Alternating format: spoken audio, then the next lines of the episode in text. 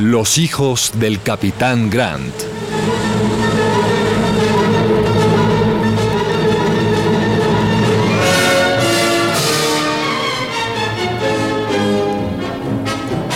De Julio Verne. Adaptación Rolando de Castro.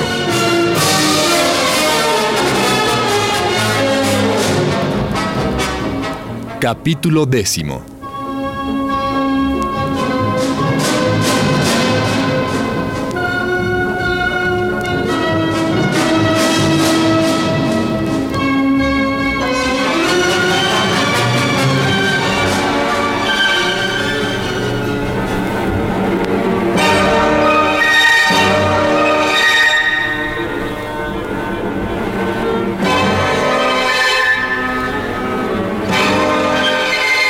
Pesar de la confianza de Talcabe, pasé la noche sufriendo las más terribles angustias.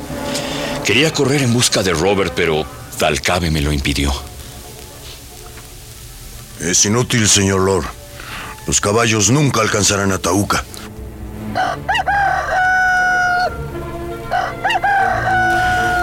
Al fin amaneció y el cansancio me obligó a quedarme dormido.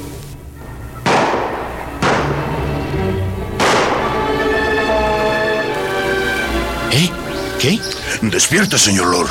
Nuestros amigos se acercan a todo galope. Gracias a Dios que llegan con bien. Ahora sí podremos ir en busca de Robert en cuanto nuestros compañeros hacen su sed y su hambre. No hace falta buscarlo. Mire, señor Lord. Tauca viene al frente guiando a los demás. Y el joven valiente lo está montando. Por todos los cielos tienes razón. Robert. Robert, por acá, hijo mío.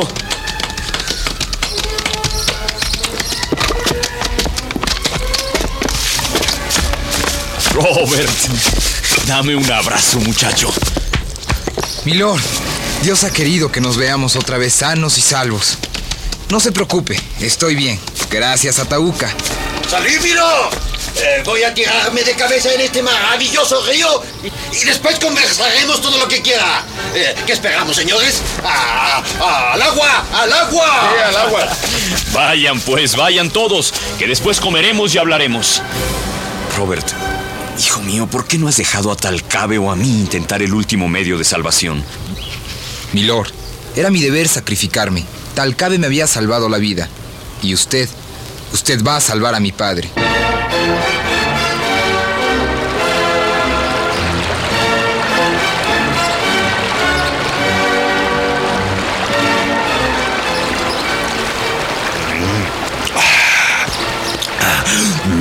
Este ñandú oh, está delicioso. Mm, exquisito. Mejor que cualquier banquete francés. Parece que usted quisiera comérselo todo, señor Paganel. No, mi, mi querido mayor. En estas circunstancias, comer razonablemente sería ofender a la providencia. Es preciso comer mucho. Il faut comer demasiado. Il faut, il faut. Pero no sea tragante, amigo mío. Necesitaremos mucha agilidad para rescatar al capitán Grant cuando enfrentemos a los indios. Oh, Lo siento, mayor, mm, pero tengo mucho hambre. Mm, J'ai beaucoup de faim. Mm, Los marineros me han dicho que usted es capaz de comerse mm, 12 galletas de un solo bocado. Ah, Pues bien, esta mañana yo soy capaz de comerme un ñandú en menos de lo que canta un gallo. En menos de lo que canta un gallo. Ah, ya, me, me voy, eh, c'est une expresión mexicana, eh, una expresión mexicana que me enseñó eh, Monsieur Alexander von Humboldt.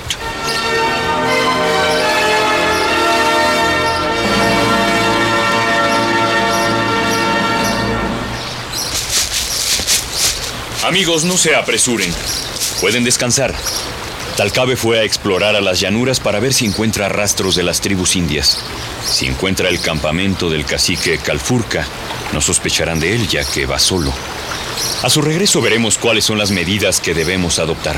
Eh, eh, ¿Cuánto tardará en regresar? Unas cuatro horas.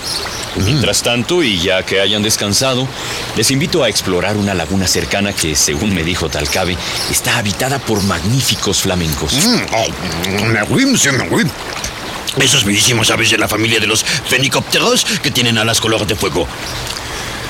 Pues desde hace mucho tiempo tengo el capricho de ver volar un flamenco. Y puesto que la ocasión se presenta, me aprovecho de ella. A la ocasión la pintan calva. La pintan. Me como a la, a la ocasión la pintan calva. ¿Cómo es, Es que, que una se- expresión española que me enseñó Disraeli, el primer ministro de la reina Victoria. Ah, mais non, mais c'est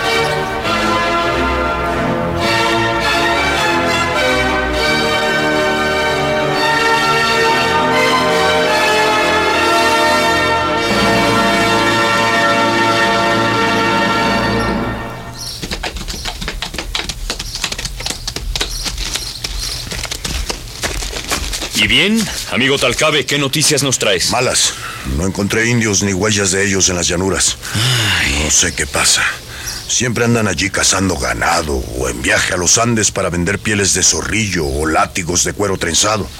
¿Te refieres a la tribu del cacique Calfurca? Sí, los que han tenido en su poder a los extranjeros. Entonces, ¿qué hacemos, Talcabe? Debemos continuar la marcha hasta el fuerte Independencia. No nos separa de nuestro camino. Allí nos pueden decir algo del señor capitán que buscan o nos pueden decir de la tribu de Calfurca, ¿Y ese fuerte está muy lejos? en la sierra de Tandil, ¿Y cuándo llegaremos? pasado mañana por la tarde. Pues señores, una vez Ah, más. mais sí, ya lo sabemos, milord. En marcha al Fuerte Independencia. Eh, Cosa que no me disgusta nada porque ahí voy a encontrar franceses y tal vez podamos tener una comida civilizada, monsieur. ¿Franceses en el fuerte Independencia? Sí, sí, muchacho. La aldea de Tandil está habitada especialmente por franceses y colonos italianos, porque Francia fue quien fundó los primeros establecimientos extranjeros en la parte inferior de La Plata. En, 1828, en 1828, el fuerte Independencia se levantó a instancias del francés Parchap eh, para proteger al país de las invasiones de los indios, ayudándoles en la empresa el sabio Alcide de d'Orbigny, eh, que es el que ha conocido, estudiado y descrito todos los países meridionales de América del Sur. Y después de esta explicación que espero no olvides, ensilla tu caballo, Robert, que tenemos que partir.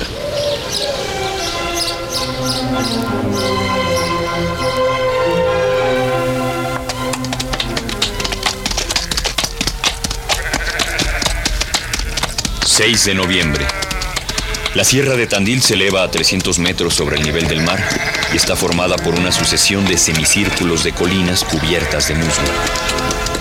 A las 4 de la tarde llegamos a la garita de la aldea, guardada con bastante negligencia por un guardia argentino. Pasamos sin dificultades y por fin estamos entrando al fuerte Independencia.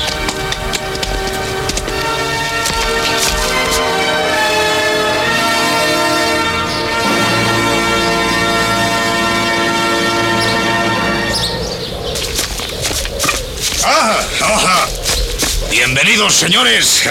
Soy el sargento Manuel Iralaguirre y estoy al mando de este fuerte. Eh, Les sorprenderá que un español tenga la responsabilidad de comandar a tantos franceses, pero ¿qué le vamos a hacer? Así andan las cosas por aquí. ¿En qué podemos serviros? Mi nombre es Edward Glenarvan y estoy al mando de esta expedición. Si me lo permite, le voy a contar por qué estamos en estas tierras y en este fuerte. Llegamos a Concepción a causa de un mensaje recibido en mi barco, el Don.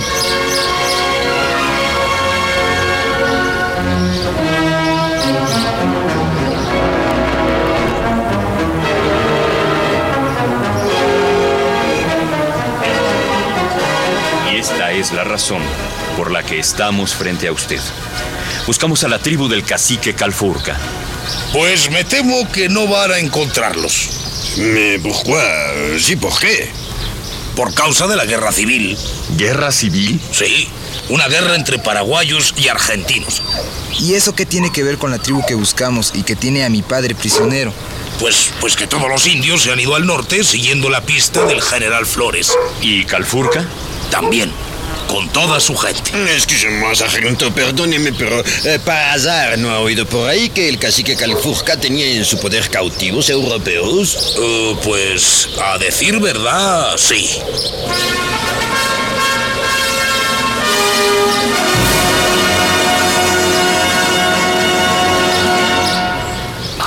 ¿Sí? Sí, sí, ciertamente. Fue cuando nació mi hijo Pacorro. Se hablaba de dos hombres. Dos. ¿No eran tres? no mayor. Dos. Dos ingleses. ¿Quién ha hablado de ingleses, hombre?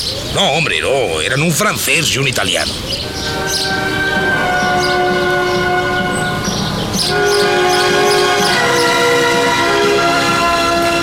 Ah, mais oui, un italien que, que fue degollado por los indios puyuches. Exacto.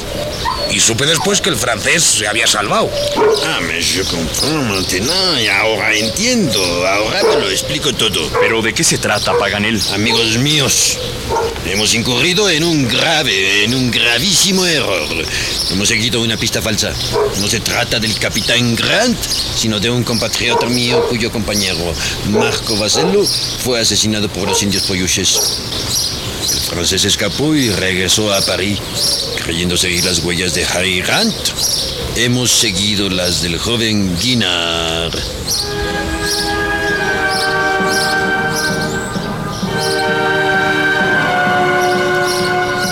Entonces, sargento, ¿no ha oído hablar nunca de tres escoceses cautivos? ¿Escoceses? ¿Los que van a la guerra con faldita? Sí, señor. Los que vamos a la guerra con faldita. No se ofenda, amigos, y yo sé que son muy bravos, hombre. Pero no, señores, no, de ellos no he oído nada. Y en Tandil, si hubiera dicho, yo lo sabría. No, no, no, no ha ocurrido eso. Pues no, no lo entiendo, señores, no lo entiendo. El documento no puede estar más claro. Se explica de la manera más terminante el naufragio del capitán Grant y el lugar de su cautiverio. No, mais non, milord. Mil veces no sepa fresa. Excusez-moi, pero el documento es la clave de todo. Pero, Si Grant no está en las Pampas, es que no está en América. Y ese documento debe decirnos dónde está y nos lo dirá, amigos míos, nos lo dirá. O yo me dejo de llamar eh, Jacques Elias François Maria Paganel.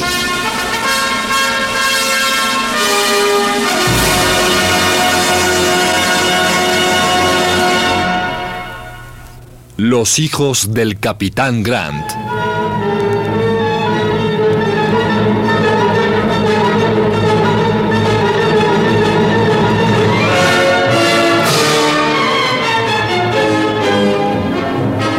De Julio Verne. Adaptación Rolando de Castro.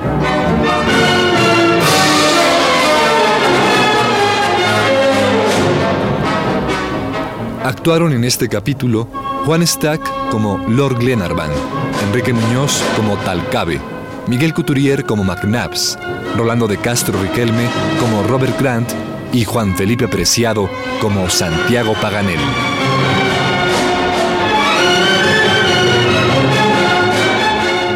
Grabación y montaje Jorge Castro y Abelardo Aguirre. Efectos Manuel Cabrera.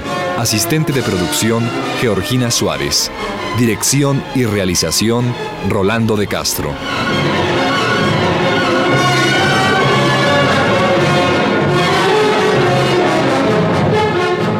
Producción Radio UNAM.